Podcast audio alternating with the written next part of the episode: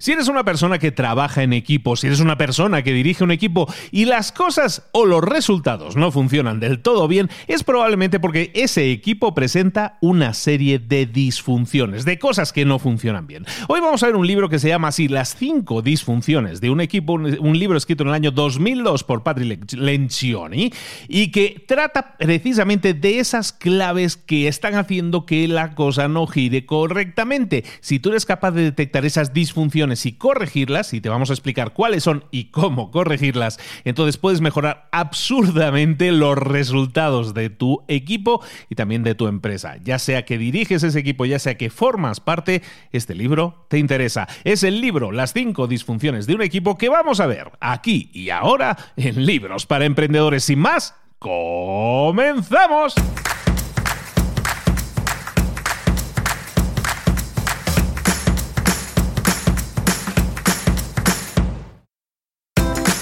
Bienvenidos al podcast Libros para Emprendedores. Para alcanzar el éxito en cualquier negocio que quieras emprender, debes formarte, debes estudiar, aprender para emprender. Y para ello, no hay nada mejor que un libro. En el podcast Libros para Emprendedores te ayudamos de tres maneras. Primero, seleccionando los mejores libros del mercado para ayudarte a emprender, a mejorar en tu emprendimiento. Segundo, te ofrecemos gratis un resumen de los puntos más valiosos explicados en cada libro. Y tercero, te damos finalmente pasos a seguir para poner en práctica todas esas lecciones aprendidas y así poder acortar tu camino hacia el éxito ya sea marketing, ventas, liderazgo, emprendimientos, mentalización, eh, vamos a analizar lo mejor de lo mejor, de los mejores libros del mercado y te lo vamos a dar todo bien masticadito y listo para ser aplicado. Soy Luis Ramos, empresario y emprendedor, y voy a acompañarte, si me lo permites, en este camino. Sin más, comenzamos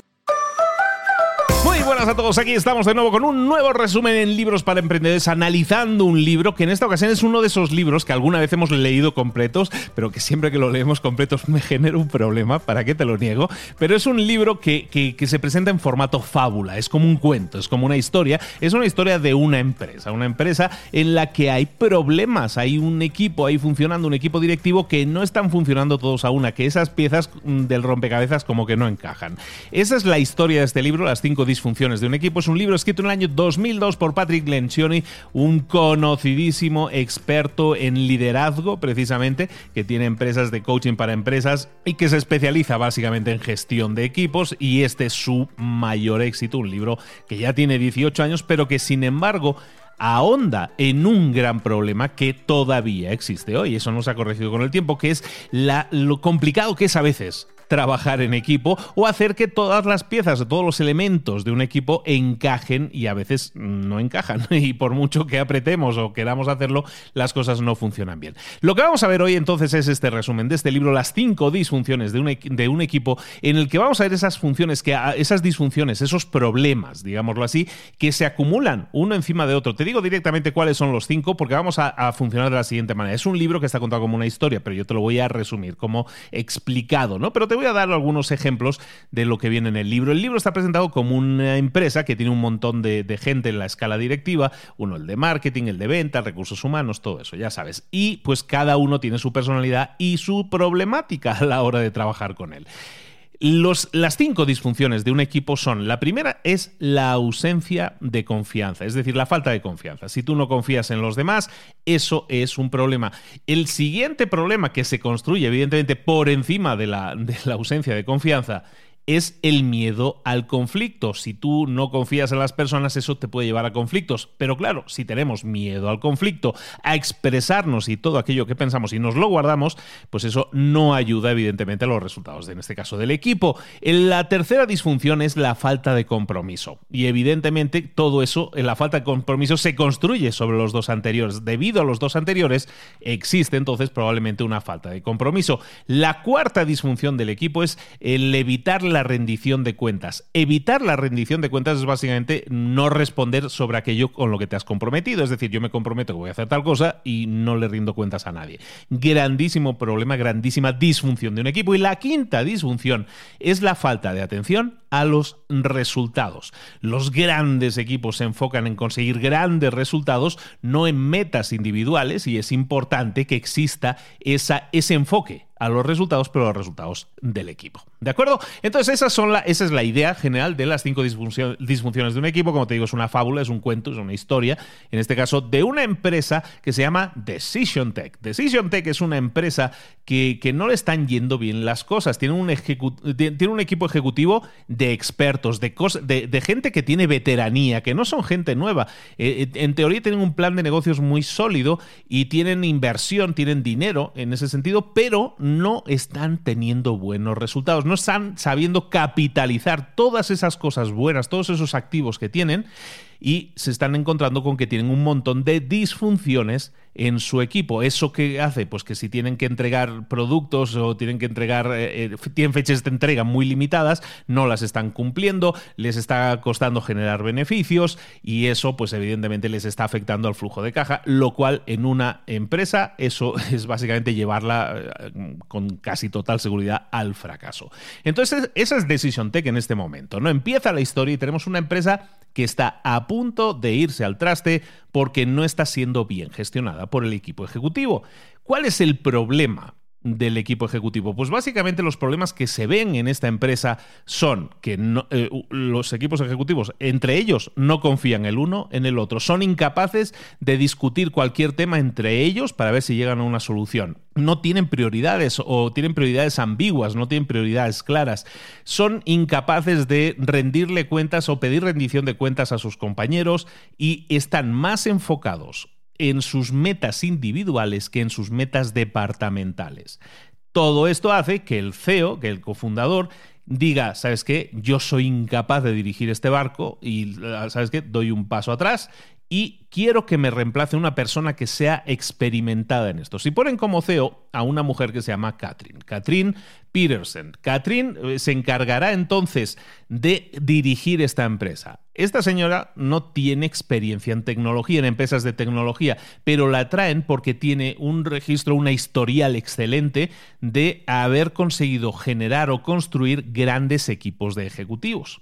Y por eso se la traen. Como ya ha funcionado en otras empresas anteriormente, se la traen. ¿De acuerdo? Entonces en Decision Tech recordemos que te estoy explicando esta historia porque así está explicado el libro como historia. Pero vamos a entrar muy directamente a los detalles. Simplemente mm, decirte, en el libro te presentan a todos los personajes, en este caso de la obra, que es el equipo ejecutivo. Tenemos a Jeff, que es el cofundador, que es el CEO que es una persona que le tiene miedo al conflicto, que nunca aprovecha las reuniones como una oportunidad para discutir temas importantes. Ese es el CEO y evidentemente pues está marcando un poco la línea. Luego tenemos a Mikey, que es Michelle, que es una mujer que es la directora de marketing. Eh, Mikey eh, es básicamente una de esas personas que tiene una personalidad difícil, es complicada de tratar con ella, tiene una baja opinión de sus compañeros y, eso hace que el trato sea complicado. Luego tenemos a Martin, que es el jefe de tecnología. Martin no está comprometido con las prioridades del equipo, con las discusiones del grupo. Luego tenemos a JR, Jeff. Jeff es el director de ventas.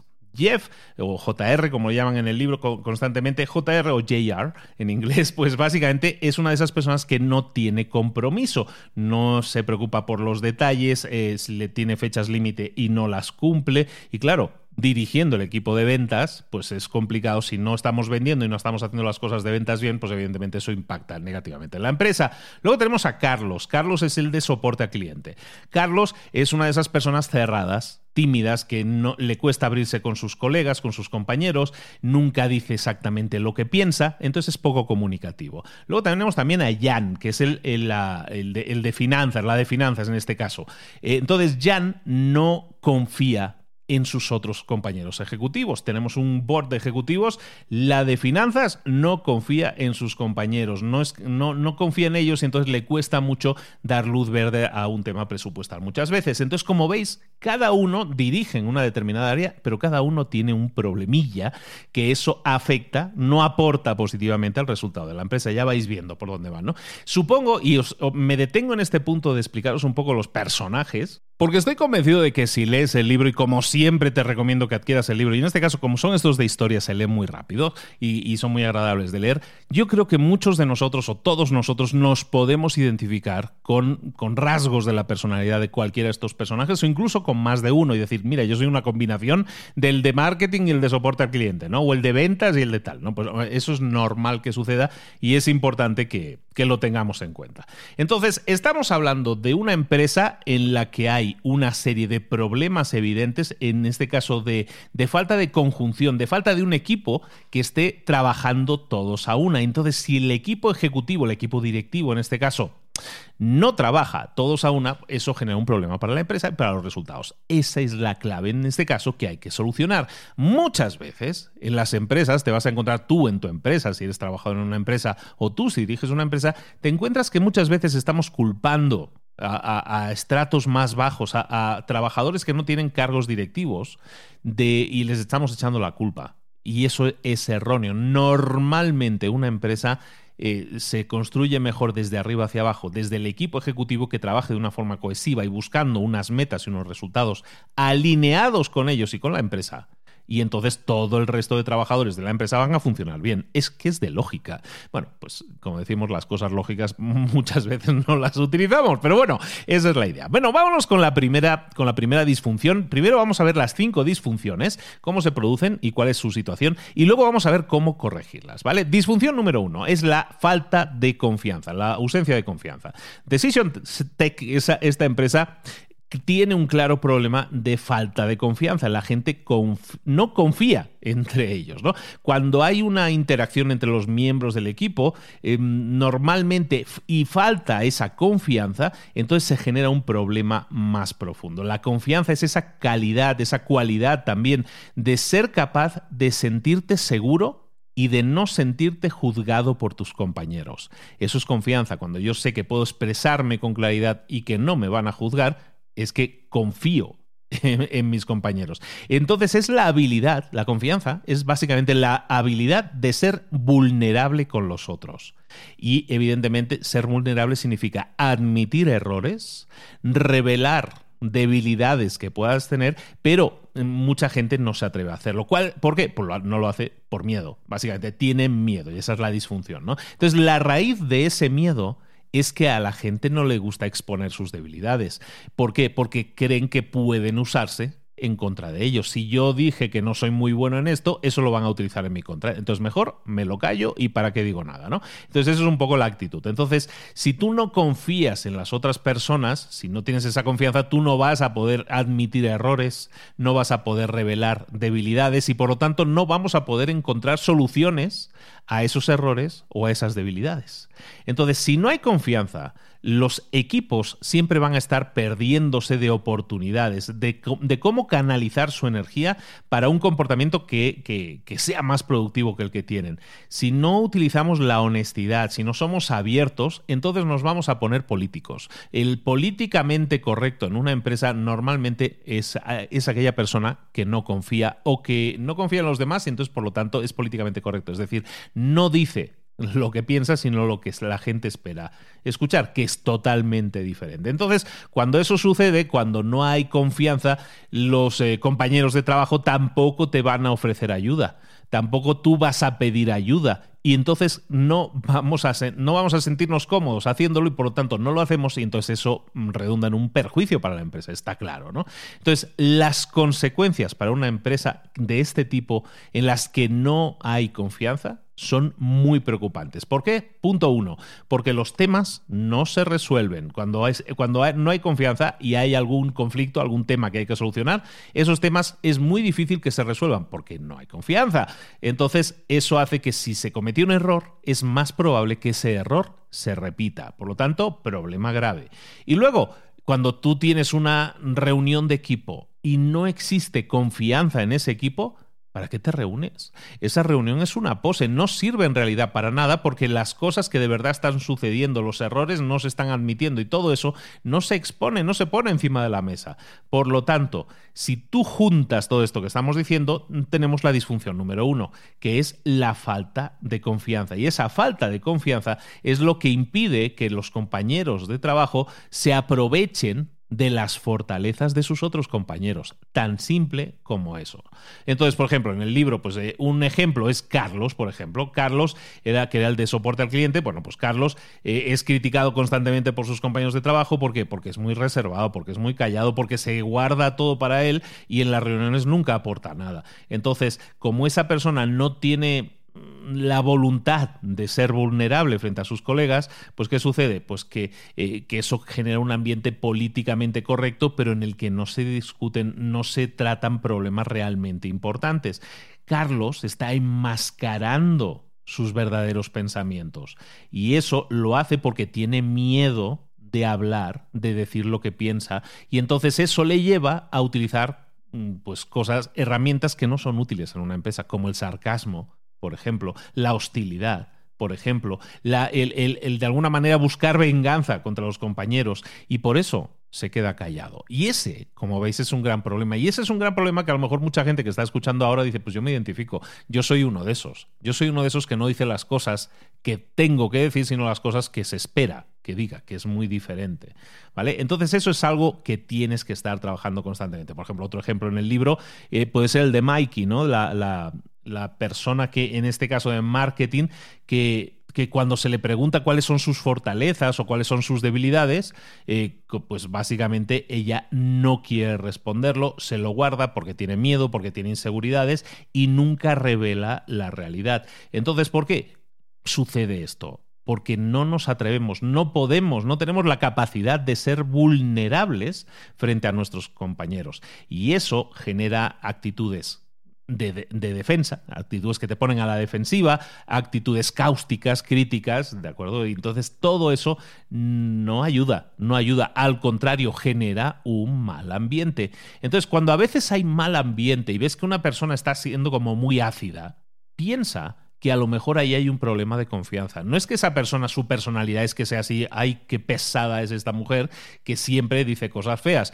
A lo mejor lo dice porque está escondiendo una disfunción de equipo importantísima, porque es, una, es la principal sobre la que se construyen las otras, que es la falta de confianza. La disfunción número dos es el miedo al conflicto. El miedo al conflicto es fundamental que no exista en una empresa y que las personas sean capaces de, generar conflictos y de resolverlos.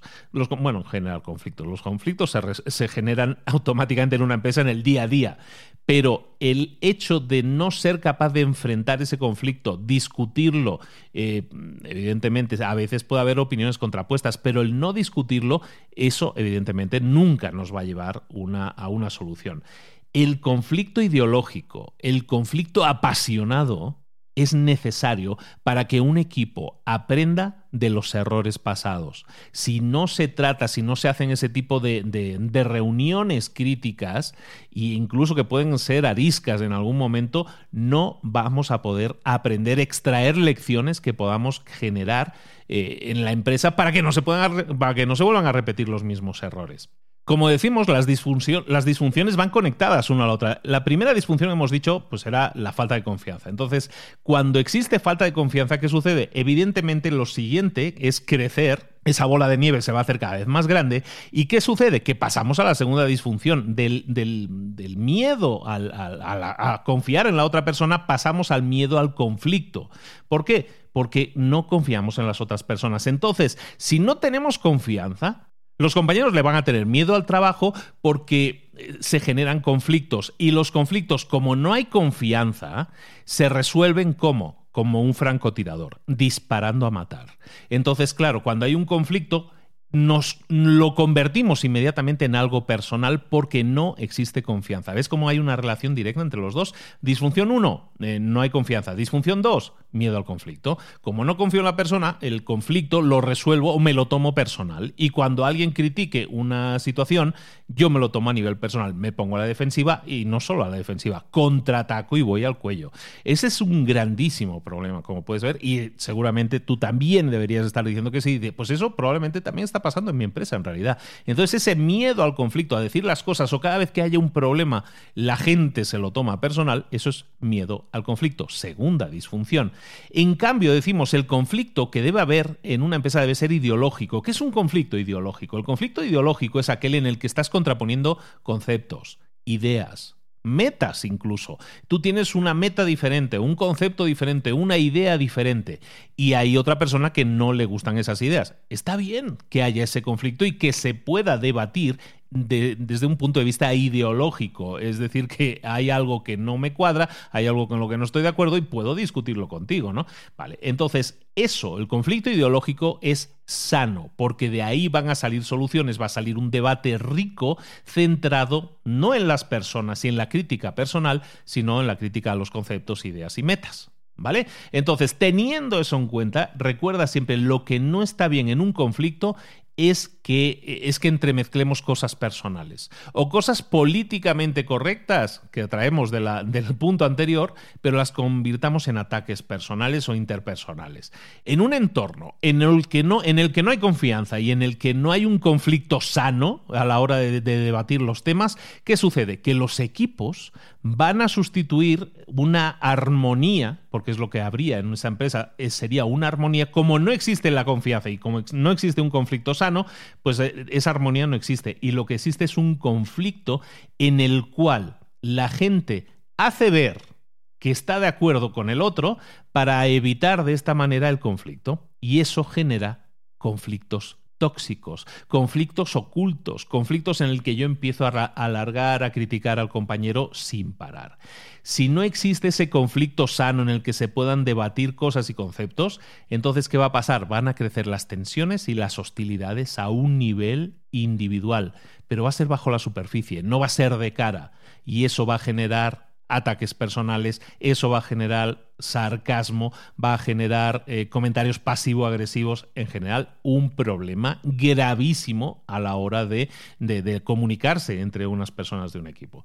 Esa falta, ese miedo al conflicto es algo que daña profundamente a los equipos y eso va a hacer que cuando se cometan errores, que los errores siempre van a suceder, somos humanos, cuando existan errores, esos errores o no se van a exponer o no se van a tratar y por lo tanto no se van a corregir y por lo tanto se van a repetir. Grandísimo problema esta disfunción número dos, que es la de, oye, eh, tengo miedo al conflicto.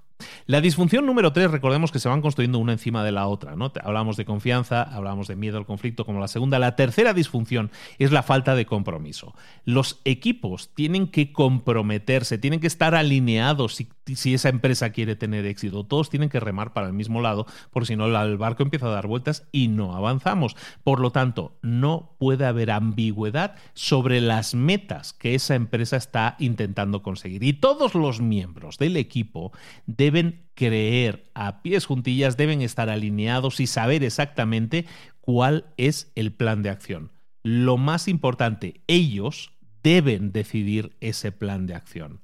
Cuando tú no tienes ese compromiso es porque seguramente no haya un plan de acción con el que todos estén alineados o probablemente exista un plan de acción que ni siquiera todo el mundo sabe.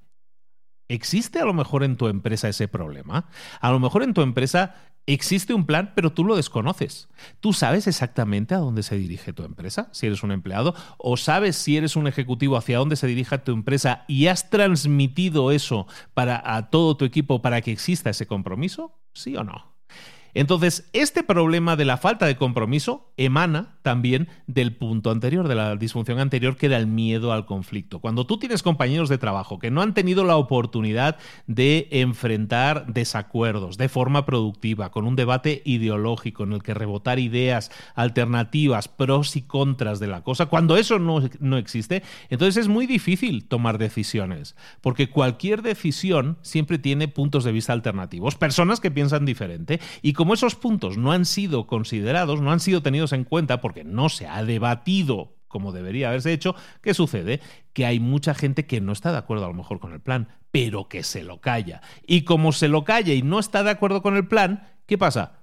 Pues que les falta compromiso, que el plan que se ha decidido, ellos no lo compran, no están de acuerdo, no se les ha razonado ni el pro ni el contra, y dice, pues a mí esa, decisión no me gusta. Yo tiro para mi lado y me olvido del plan, no estoy de acuerdo con el plan. ¿Te pasa eso a ti? ¿Te pasa eso a ti? ¿Te pasa que muchas veces la gente te dice eh, que, que hay un gran consenso, ¿no? ¿Que todos estamos de acuerdo? Sí, Y todos te dicen que sí, pero ese consejo, ese consenso, perdona, ese consenso, ese acuerdo universal de todos los miembros de una empresa, es imposible conseguirlo y de hecho puede ser contraproducente si nosotros intentamos imponerlo, ¿vale? Entonces, lo que buscamos aquí, esto se deduce a una sola cosa, certeza, certidumbre. Lo que estamos buscando es esa certidumbre, esa certeza, que todos sepan exactamente hacia dónde vamos, que ese es el rumbo y qué es lo que buscamos conseguir. Entonces sí, cuando todos navegamos a la misma, cuando todos remamos a la vez y con el mismo ritmo, entonces es cuando avanzamos. Y avanzamos muy rápido, porque un equipo que funciona y está engrasado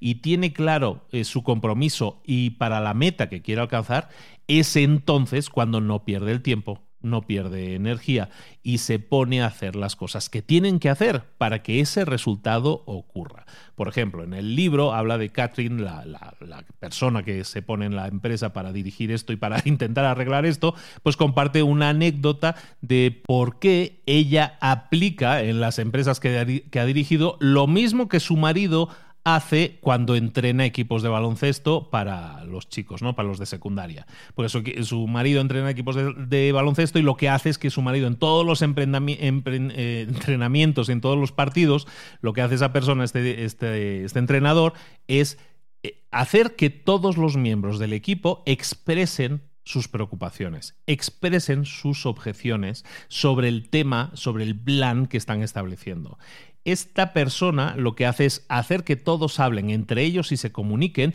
y que cada uno que cada uno explique sus eh, puntos. Y él, al final, como coach, como entrenador, lo que va a hacer es tomar una decisión, pero va a explicar por qué está tomando esa decisión. Teniendo en cuenta los pros y teniendo en cuenta los contras, yo tomo esta decisión porque creo que es lo mejor para el equipo por esto, por esto y por esto. Y eso es algo tan importante que un líder tiene que hacer, que es no sacar el látigo y esto se hace así por mis pantalones y no, no hace falta decir eso. Se puede decir, yo estoy tomando esta decisión teniendo en cuenta todo lo que ha dicho todos los miembros del equipo, pero tomo esta decisión porque creo que esto va a ir mejor para esto, esto y esto. Es decir, razono mi respuesta. Entonces, como veis, eso demuestra que se puede dirigir un equipo también a través del diálogo. Eso nos lleva a la disfunción número 4. La disfunción número 4, recordamos, se construye siempre sobre las anteriores. La, disfunción número 4 es, es el evitar la, rendición de cuentas. La rendición de cuentas es básicamente que entre miembros de un equipo se rindan cuentas entre ellos. Que si yo me comprometía que yo iba a tener hecho esto para la próxima semana, cuando llegue la próxima semana, que efectivamente lo haya hecho. ¿De acuerdo? Y se lo presenta a las personas a las que le dije que iba a hacerlo. Eso es rendición de cuentas, rendirle cuentas a otra persona. Un equipo que es efectivo es aquel, es aquel equipo que rinde cuentas, que se rinde cuentas entre todos los miembros de ese equipo. ¿Por qué? Porque eso, eh, cuando haya problemas, es fácil detectarlos, es fácil corregirlos, son problemas mucho más puntuales y no son problemas que se pueden convertir en endémicos, es decir, que pueden durar una eternidad y nunca se han acabado de solucionar. En un equipo que es disfuncional, sin embargo, lo que sucede es que los comportamientos de la gente son poco productivos.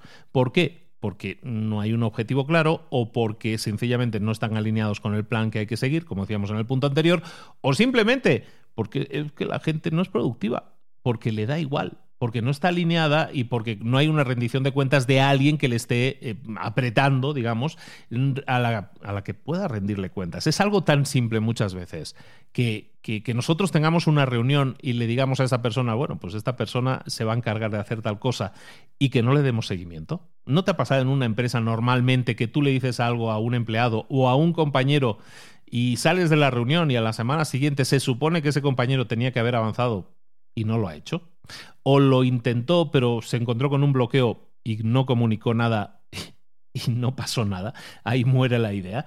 Eso pasa habitualmente en todas las empresas, en esta empresa de este libro también, y es algo realmente problemático porque si no rendimos cuentas sobre las cosas que tenemos que hacer, realmente en muchos casos no las hacemos. Y si no las hacemos, eso impacta, obviamente, negativamente. Si tenías que hacer algo y no lo terminas a tiempo o no lo hiciste, eso impacta evidentemente a todos los equipos de la empresa, no solo a los resultados de la empresa, sino que puede impactar a todos los miembros. Por eso es tan importante. Cuando no existe la rendición de cuentas, a donde apunta un equipo, a donde apunta una empresa, es a un objetivo muy claro. Y ese objetivo, cuando no existe la rendición de cuentas, es un objetivo de estándares bajos. cuando los miembros de un equipo eh, saben que, que, no hay ningún tipo de presión, hagan o no hagan las cosas, pues, pues si no me preguntan nada, yo no digo nada. Entonces, ¿qué sucede? la gente no acepta eso como una responsabilidad, le cuesta. Entonces, como yo no acepto eso como una responsabilidad, si lo entrego o no lo entrego, no pasa nada, mi sueldo me lo pagan igual cada mes, que ese es un comentario muy típico, pues ¿qué sucede? Que ese equipo genera resultados muy pobres. ¿Por qué? Porque los estándares eh, de calidad son muy pobres también. Y ese es un problema que emana de esta disfunción, de esta disfunción que estábamos diciendo, que es la falta de rendición de cuentas. Un ejemplo, por ejemplo, en el libro eh, hay una reunión en la que está Catherine y están todos en la reunión, todo el equipo ejecutivo, y ¿qué sucede? Que Martin, uno de los ejecutivos, mm, saca la laptop, la pone encima de la mesa y durante las reuniones se pone a responder correos, a seguir eh, otros temas que puedan tener importancia para él, y lo hace directamente mientras hay una reunión en curso.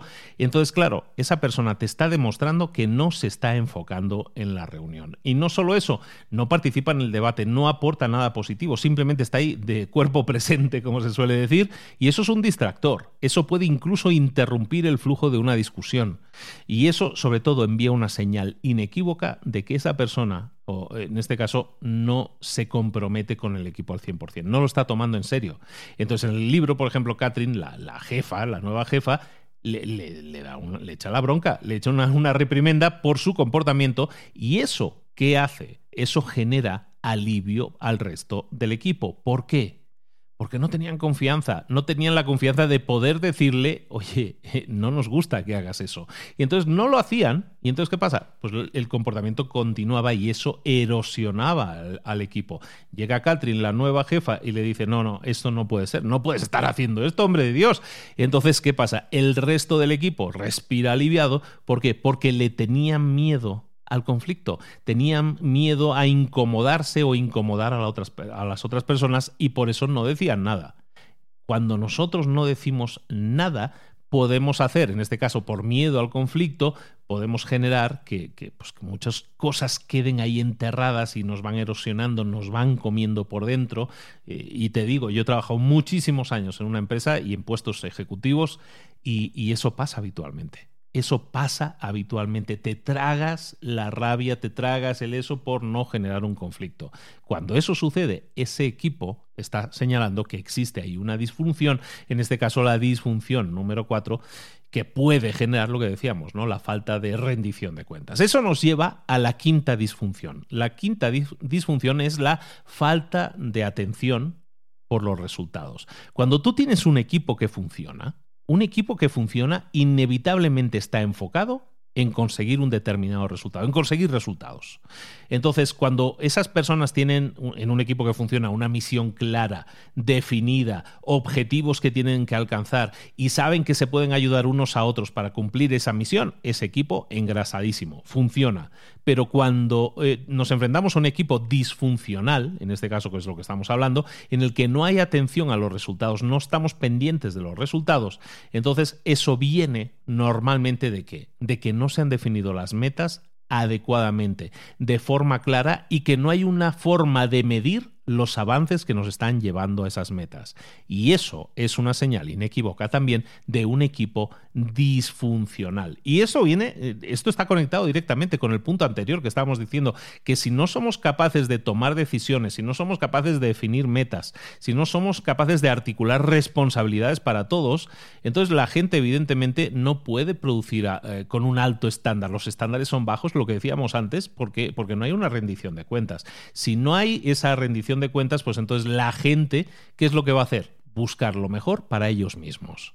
Cuando tú te encuentres en una empresa en que hay una persona que, entre comillas, es el egoísta, el que solo piensa en sí mismo, esa persona te está indicando que ahí existe la disfunción número 5, la falta de atención a los resultados. Y eso es un problema, porque no es que sea un problema de esa persona, es que esa persona está dañando al resto del equipo. Eso genera un efecto negativo en el resto del equipo. Cuando predominan los egos individuales, cuando las personas se ocupan de sí mismas y solo miran por sí mismas, eso impide que un equipo pueda aprovechar oportunidades, pueda crear nuevas oportunidades, pueda crear nuevas sinergias entre los equipos que permitan conseguir resultados mayores. ¿Por qué? Porque la gente está egoístamente pensando en sí mismo, digo, yo no muevo un dedo, yo así estoy bien, ¿para qué me, ¿para qué me muevo? Y si, y si me equivoco, mejor no digo nada. Entonces ese es un gran problema porque afecta a los resultados generales de la empresa. Por ejemplo, en el libro hay un conflicto que se, que se plantea muy claro, que es un momento en el que Jan y Carlos le reclaman a Martin, que Martin es el de ingeniería, ¿no? el, de, el de tecnología. Entonces resulta que Martin eh, ha probablemente pedido demasiados recursos, ha pedido demasiado dinero a la empresa para eh, protegerse muchas veces nosotros por un tema de ego, por un tema de, decir yo no quiero ser el culpable de que esto salga mal, entonces voy a pedir de más o voy a exagerar en lo que necesito y de esa manera me cubro.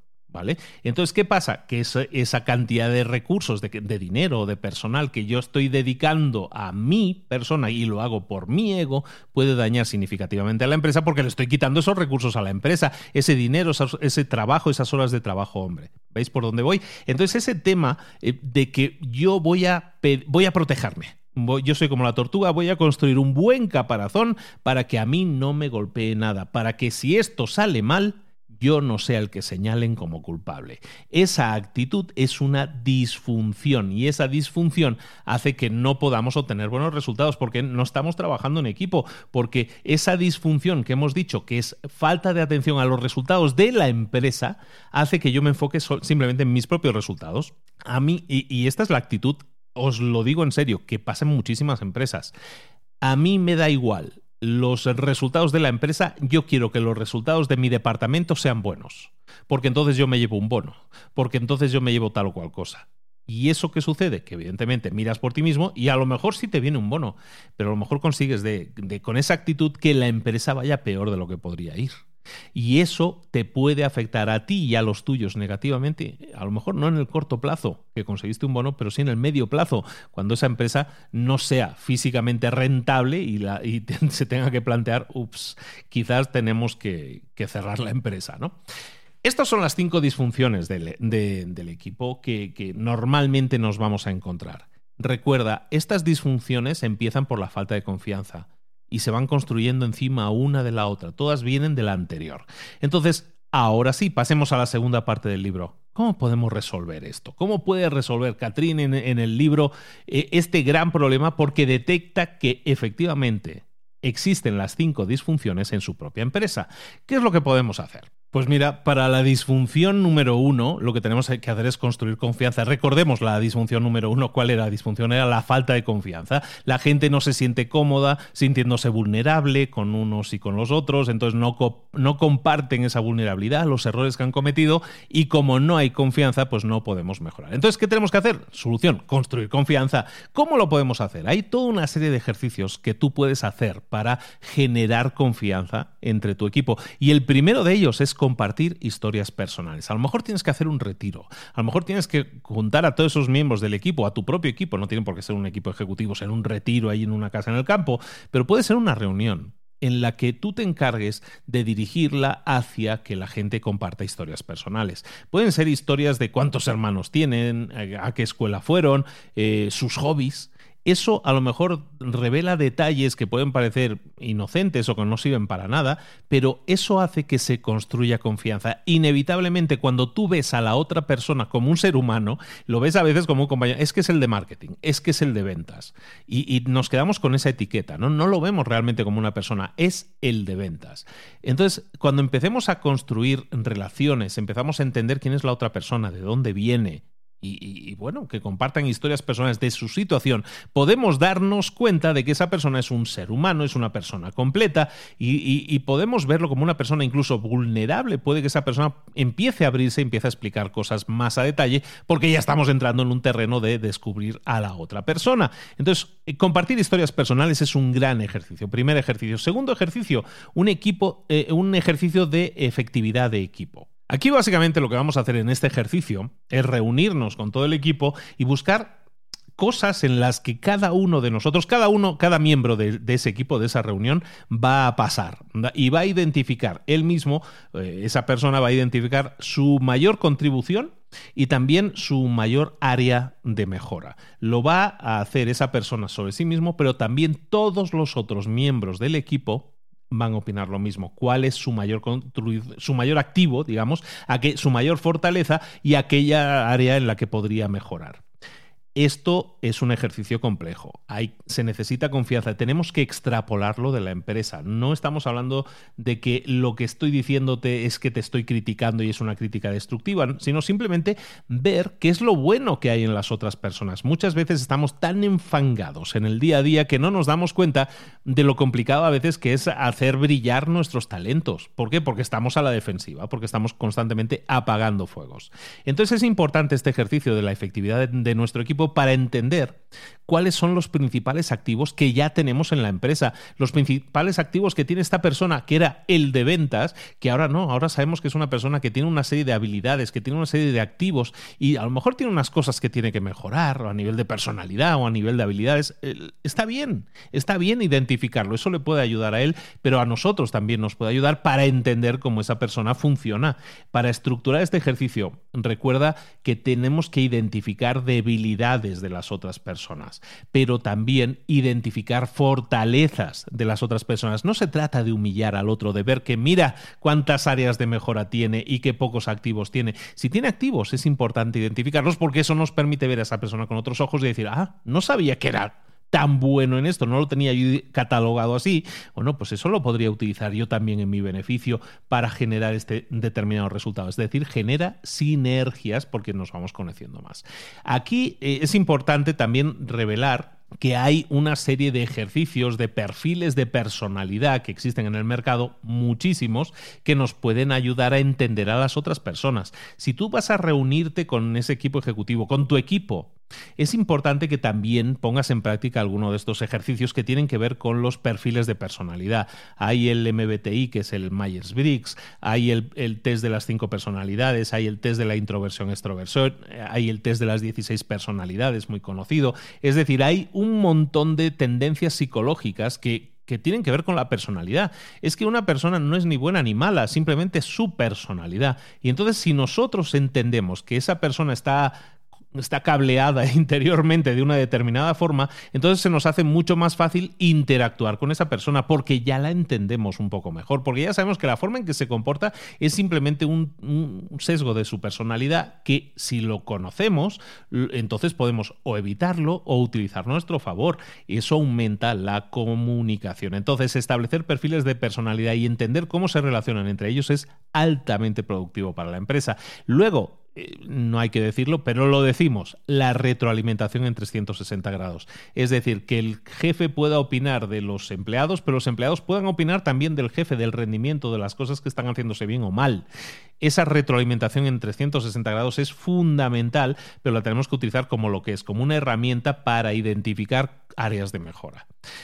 Aquí, en todo esto que estamos hablando, el rol del líder es evidente, es fundamental. El líder, si quieres que tú, si tú eres el líder de esta empresa y tú quieres eh, que eres el líder, quieres que tu empresa mejore, tienes que liderar con el ejemplo. Tienes que demostrar tu propia vulnerabilidad, eh, ser consciente de que la gente te está abriendo a que te puedan criticar y eso, que eso no te pueda gustar.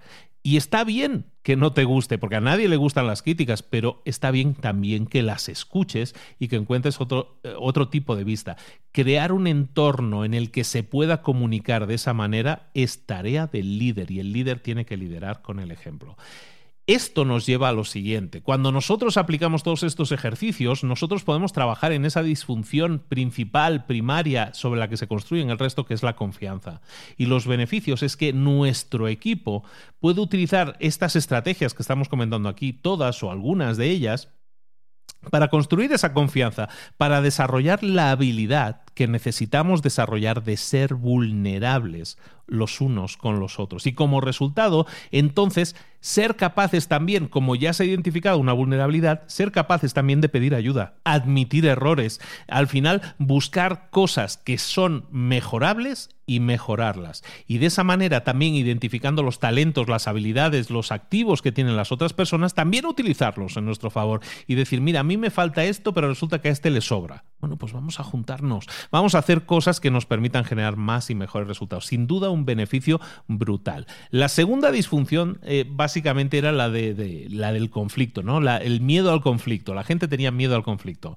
Si nosotros queremos gestionar esa segunda disfunción, tenemos que empoderar a la gente para que lleve a cabo ese conflicto constructivo. Recuerda que hablábamos del conflicto constructivo como el conflicto aquel en el que discutíamos ideas, debatíamos sobre ideas, sobre conceptos, eh, pero no sobre la crítica. O sea, el conflicto no era yo critico a esta persona porque me cae antipático. No, no se trata de eso. Eh, precisamente se trata de evitar eso. Entonces tenemos que empoderar a la gente para que exista ese conflicto. Sí, pero un conflicto constructivo que tiene que ver con los eh, temas ideas o, acciones que hay que realizar, no con las personas, no con la crítica personal. Tenemos que evitar eso y sacarlo, es un cáncer en la empresa. ¿Cómo, lo podemos, eh, ¿Cómo podemos empoderar a la gente? ¿Cómo podemos animar a la gente a que lo haga? Tenemos que generar reuniones que estén dedicadas a eso exclusivamente, a analizar conflictos o desacuerdos previos y que no se han tratado y que como no se han tratado, lo que decíamos, es un problema que se va a volver a repetir. Entonces, tenemos que identificar esos problemas y sentar a la gente, sentar al equipo y tratarlos forzarlos a que trabajen esos temas que están evitando discutir que simplemente por decir, pues mm, a mí me da igual, no lo quiero discutir, es un tema, eh, da igual, que si se repite, que se repita. No, tenemos que tratar esos problemas, tenemos que reconocer que esos problemas existen y entonces no evitar el conflicto. Eso sí, para que esto funcione, esto no tiene que convertirse en una pelea de enamorados, en la que nos vamos a reclamar de todo. No, nos vamos a centrar en cada reunión en un punto en concreto y vamos a enfocarnos únicamente en ese punto a tratar para intentar discutir, para ver los desacuerdos y los acuerdos que se pueden generar. ¿Por qué esta persona piensa blanco y yo pienso negro? ¿Y por qué aquella piensa rojo y este azul? Tenemos que entenderlo, todos los puntos de vista son válidos, puede que no estemos de acuerdo, pero si están razonados, ¿por qué no escucharlos?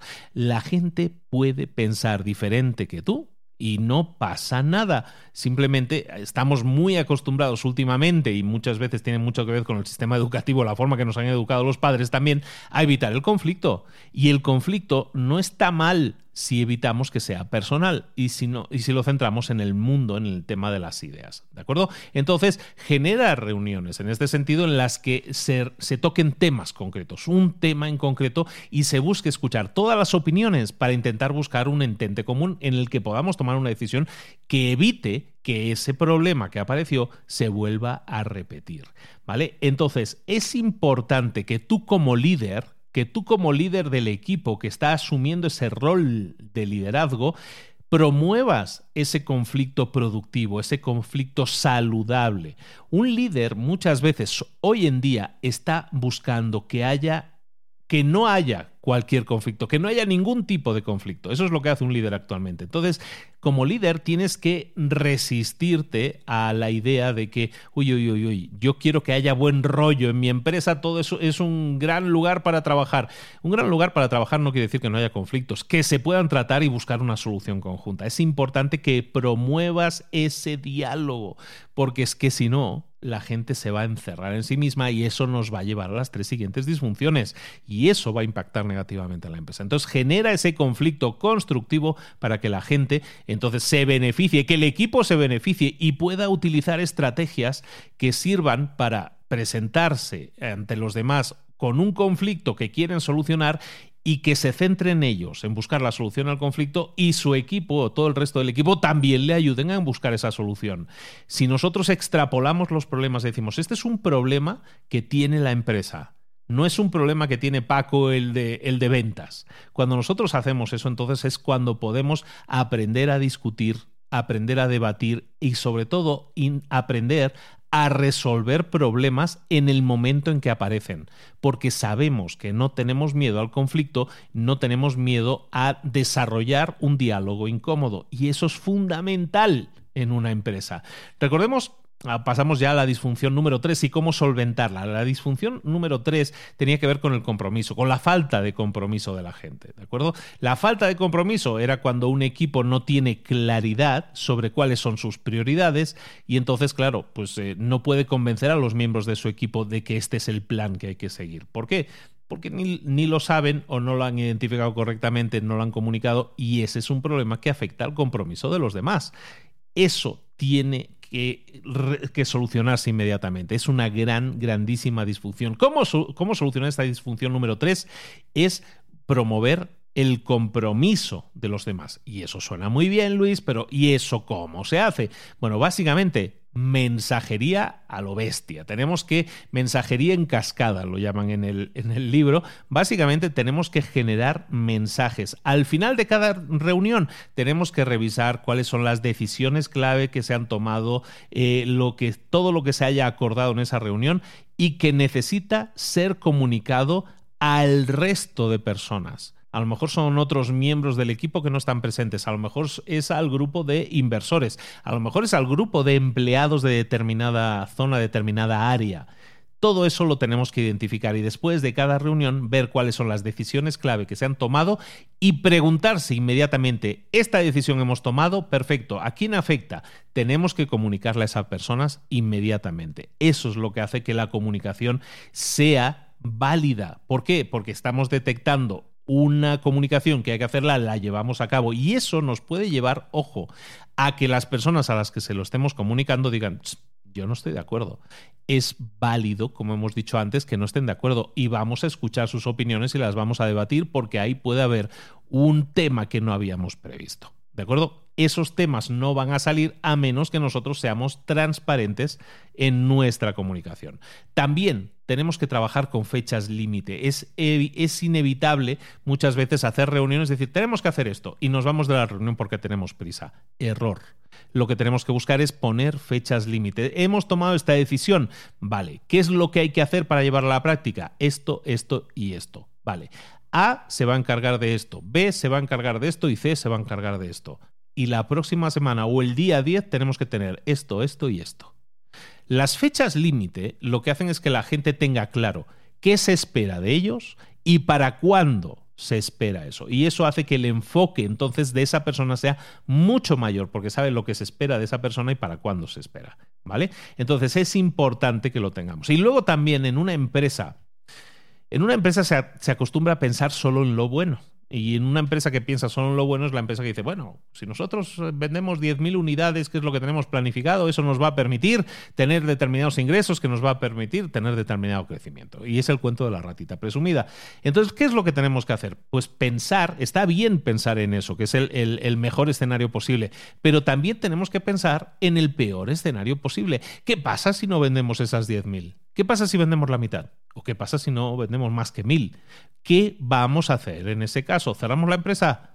Tenemos que pensar eh, siempre en planes de contingencia pensar en los peores escenarios posibles y ver cómo nosotros vamos a desarrollarnos, cómo, eh, qué decisiones vamos a tomar y si lo podemos hacer a priori para prevenir lo que pudiera suceder. Si no sucede algo malo y lo habíamos previsto, oye, perfecto, eso que nos evitamos. Pero si llega a suceder algo malo y lo habíamos previsto, podemos reaccionar con mucho mayor compromiso porque tenemos claros los pasos a seguir. No, no, no nos eh, estresamos tanto porque tenemos claro qué es lo que hay que eh, llevar adelante. El rol de un líder en este caso es que debe siempre estar de acuerdo en que puede equivocarse.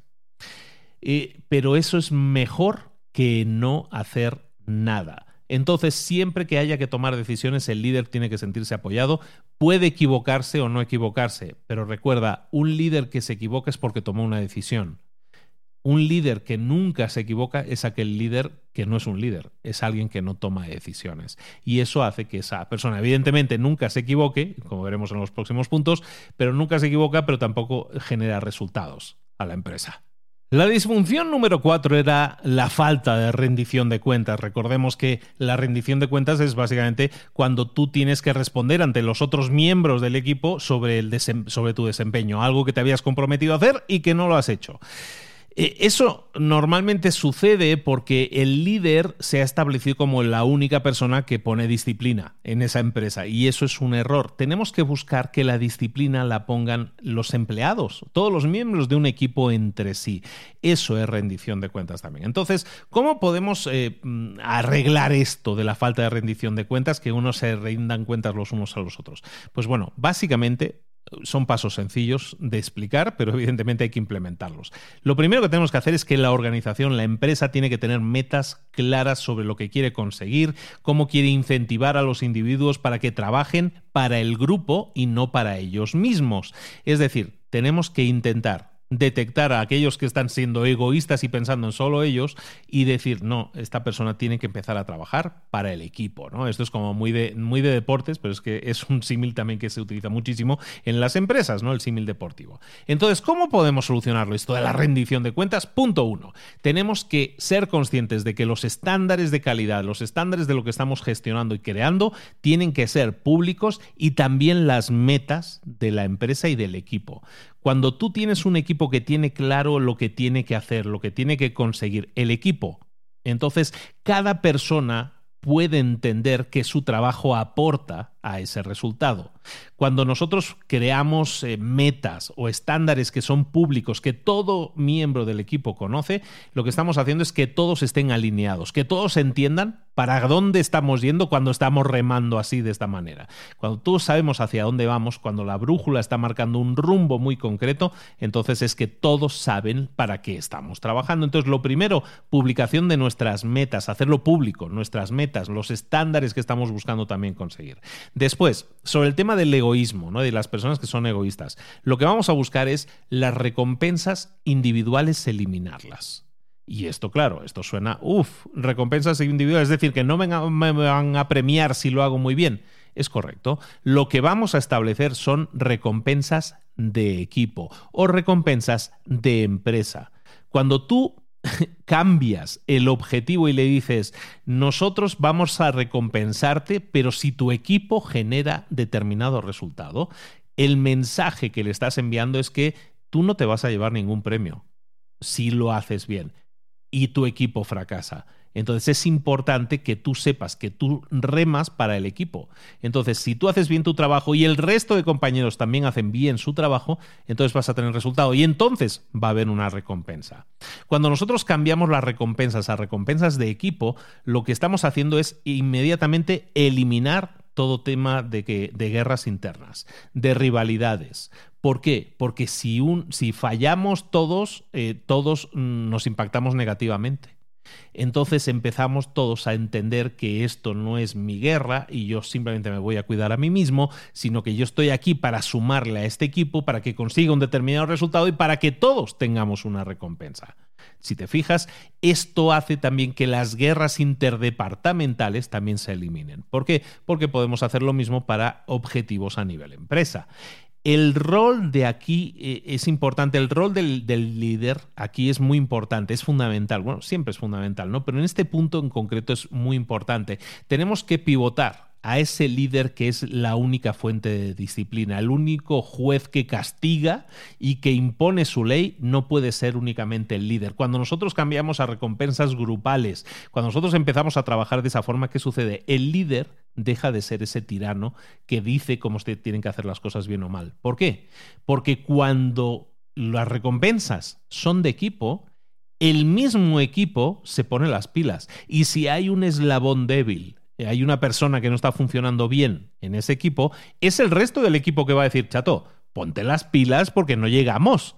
Eso es lo que tú buscas en un equipo, que se automotive, que se autogestione y que haya una rendición de cuentas interna entre ellos y no que seas tú el tirano que siempre está exigiendo un determinado resultado, porque eso impacta negativamente, es una disfunción de equipo como hemos visto, ¿de acuerdo? Eso nos lleva a la quinta disfunción. La quinta disfunción era la falta de atención en los resultados, que a la gente básicamente se la traía al pairo en los resultados básicamente se centraban en sí mismos. Es cuando los miembros de un equipo tienen ambiciones personales y esas ambiciones personales, ese ego que tienen esas personas, es lo que interviene a la hora de definir las prioridades y no las prioridades del equipo. Entonces, ¿cómo podemos resolver esta disfunción y conseguir que la gente se alinee con los resultados y busque resultados para la empresa? ¿Cómo lo podemos hacer? Definiendo metas claras para la organización y articulando cómo cada uno, cómo el trabajo de cada uno suma para conseguir esa meta más amplia. Cuando yo sé que lo que yo estoy haciendo no es apretar un tornillo, sino que estoy haciendo que el timón vaya de determinada forma o que estoy consiguiendo que esta maquinaria funcione de forma más perfecta, entonces sé que estoy aportando para un resultado mayor. Y eso es fundamental.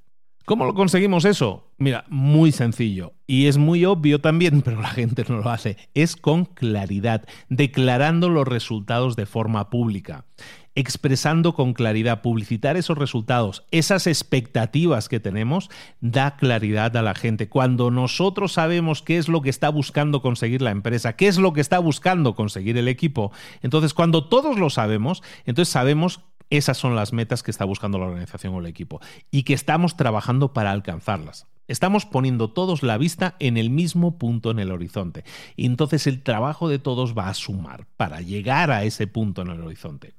¿Cómo lo vamos a hacer? Recordemos, es un poco lo mismo que hemos comentado anteriormente. Los, resultados, que decíamos, resultados son para el equipo, eh, no individuales, eso es lo que decíamos en el punto anterior, vamos a continuar ahondando sobre eso. Los resultados no solo son para el equipo y no individuales, sino que también son recompensas basadas en resultados.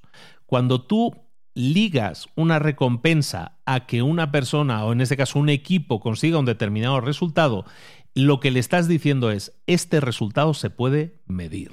Y esa es la clave. Cuando nosotros planteamos metas que son, em, tenemos que trabajar más duro este año, eso no es una meta medible. No se puede medir el trabajar más duro. ¿Cómo lo mides eso? ¿En kilos? No se puede medir. Entonces, siempre vamos a buscar alcanzar metas que sean medibles. Y por lo tanto, si se pueden medir, quiere decir que están ligadas a algo eh, que tiene que ver con un resultado concreto, no un resultado vago, un resultado genérico. Cuando nosotros hacemos eso, entonces podemos poner incentivos financieros. Claro que sí, para el equipo, basados en resultados. Si llegamos a determinado volumen de ventas, si llegamos a vender tal, tal y tal, si llegamos a hacer tal, es decir, cosas que sean medibles. Si nosotros hacemos eso, entonces el equipo ha funcionado bien, porque esa es la que se le puso al equipo y eso debe haber generado un buen resultado. Siempre busquemos generar resultados y recompensas basadas en resultados y que sean siempre para el equipo y no sean recompensas individuales. Y aquí el líder se tiene que buscar la vida para que quede clarísimo transmitir que lo que se mide como éxito son resultados. Que el éxito no es que todos nos llevemos bien, que también, ¿eh? el éxito es que se consigan determinados resultados y esos resultados sean medibles. Y el objetivo de ti como líder de un equipo, como miembro del liderazgo de un equipo, es que todo el mundo lo sepa y esté alineado con eso. Terminamos con el libro y, básicamente analicemos un poco los resultados. Te aconsejo mucho que lo leas. En este caso, para resumirlo, tengo que abstraerme un poco de la historia porque es muy difícil, si no, seguir a los personajes y irnos directamente a las ideas clásicas, ¿no? Las ideas básicas. El epílogo de todo esto es que estas acciones, si las realizamos, van a generar resultados. Pero claro, esos cambios que van a haber en la empresa, eh, que pueden ser cambios a gran escala o a pequeña escala, pueden ser detalles, van a estar siempre ya relacionados a la personalidad de cada uno, al tipo o la forma de trabajar de cada uno. Pero también puede ser que nos encontremos con personas que cuando tú establezcas una nueva dirección para tu equipo, una nueva dirección para tu empresa, resulta que haya personas que no estén alineados. Entonces, si tú te encuentras con una persona, como en el caso del libro JR, por ejemplo, en este caso, que tenía una actitud muy poco participativa, muy egocéntrica, eh, eso hacía que tuviera muy poca atención al detalle, pues esa persona, cuando tú cambias el rumbo de toda la nave, el rumbo de toda la empresa, va a haber muchas personas o algunas personas que no van a estar de acuerdo, que no se van a sentir cómodas en lo que se les está pidiendo ahora, porque va en contra de cómo ellos trabajan o cómo ellos quieren trabajar.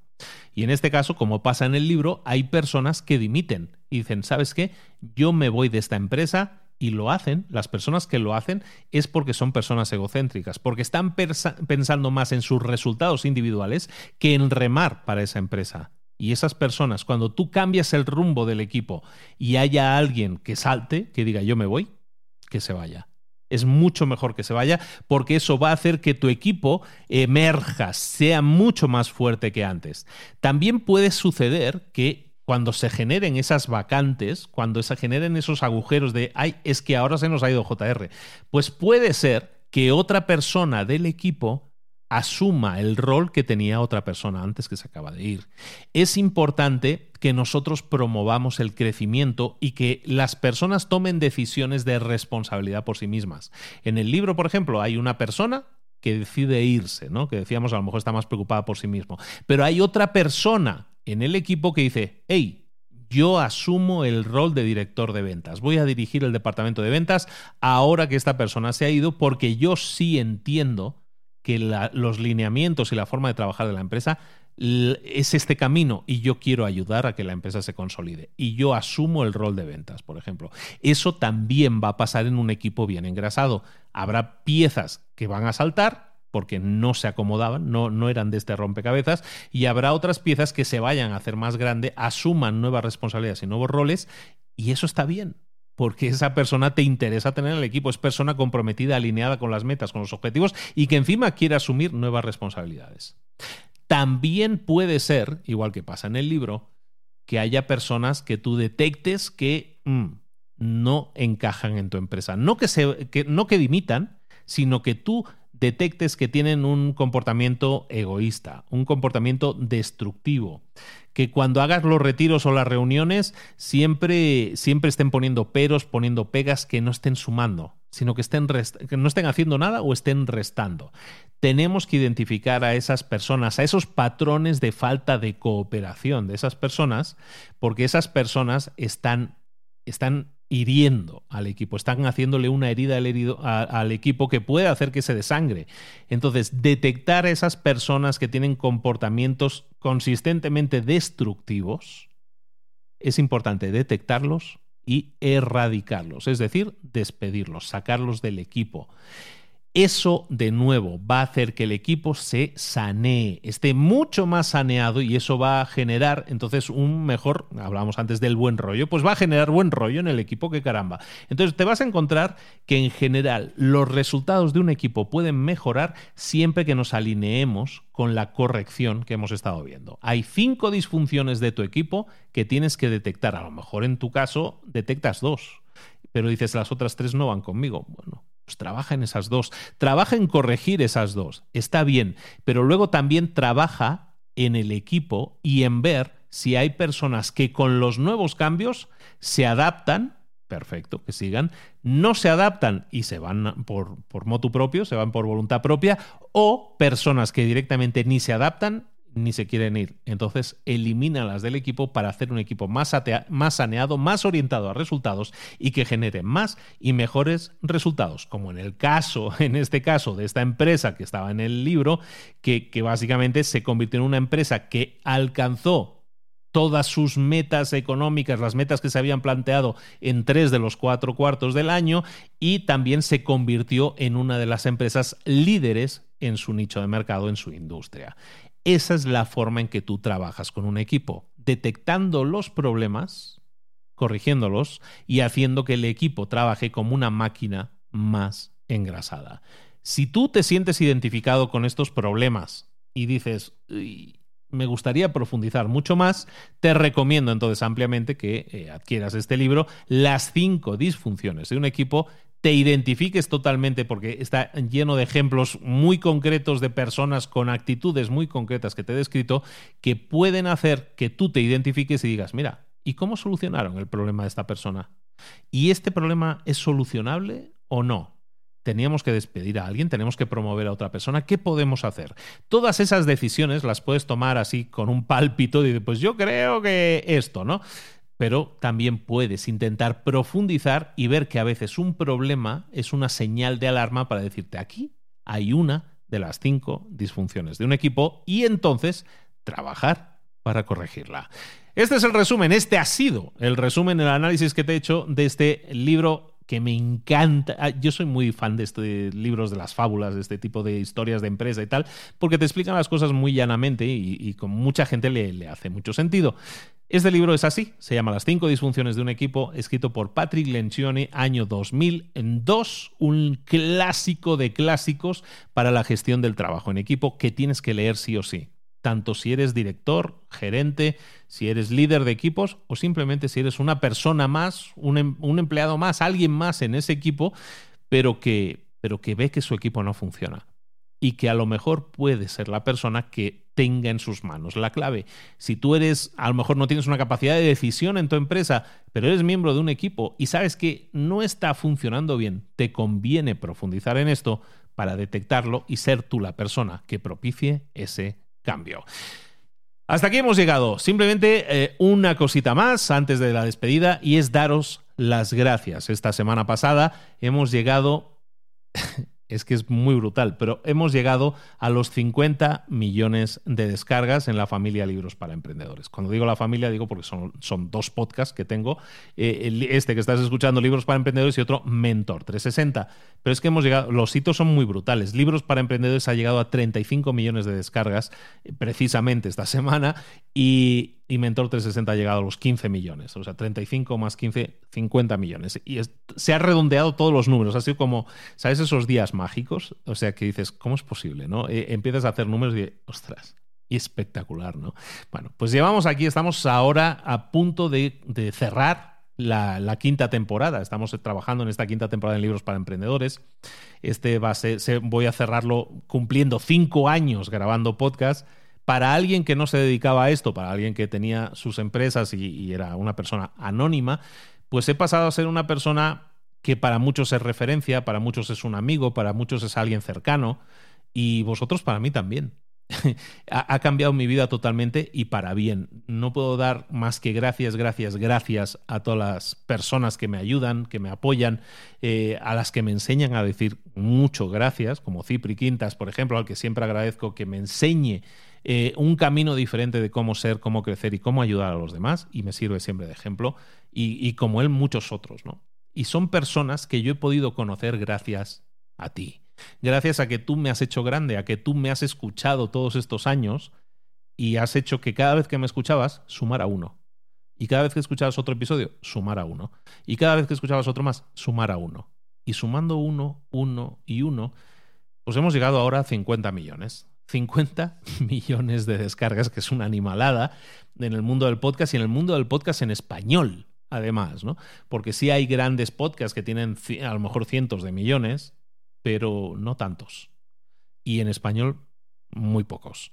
Entonces, me considero una persona muy afortunada, me considero un elegido eh, en este caso para, para disfrutar de esto. Y es de verdad que para mí es un disfrute, es un premio y te lo quiero agradecer eres tú el único, la única culpable de esta, eh, culpable entre comillas, eh, culpable de esta, de esta felicidad, que es hacer algo que impacta positivamente a tantísimos millones de personas que nos escuchan cada mes. Gracias, gracias, gracias. Ahora sí, seguimos adelante. Vamos para los 100 millones. ¿Quién se apunta? Bueno, pues si tú te apuntas, ya sabes, sigue escuchando y cada vez que escuches estarás sumando uno. Y de a poquito a poquito, de uno en uno, yo me comprometo a llegar a los 100 bastante antes de lo que dicen las estadísticas. Dicen las estadísticas que allá por el año 2024, a lo mejor hay alguien que me escucha esto en el 2024, pues hola futuro, pues me estoy proponiendo llegar a los 100 millones de descargas, pero que no sea en el 2024, sino que sea un poquito antes, ¿no? Si se puede. Y para eso necesito tu ayuda. Te pido tu complicidad. Personas que conozcas que no estén escuchando alguno de estos dos podcasts y que tú crees que les puede servir, o sea, no, no, es por ayudarme estadísticamente, simplemente porque tú creas que haya una persona que está ahí fuera, que tú conoces y que se beneficiaría de estos contenidos, te pido que me ayudes recomendándole a esa persona que me escuche le estarás ayudando a él y me estarás ayudando a mí. Y eso es una cadena de favores que yo siempre te voy a agradecer.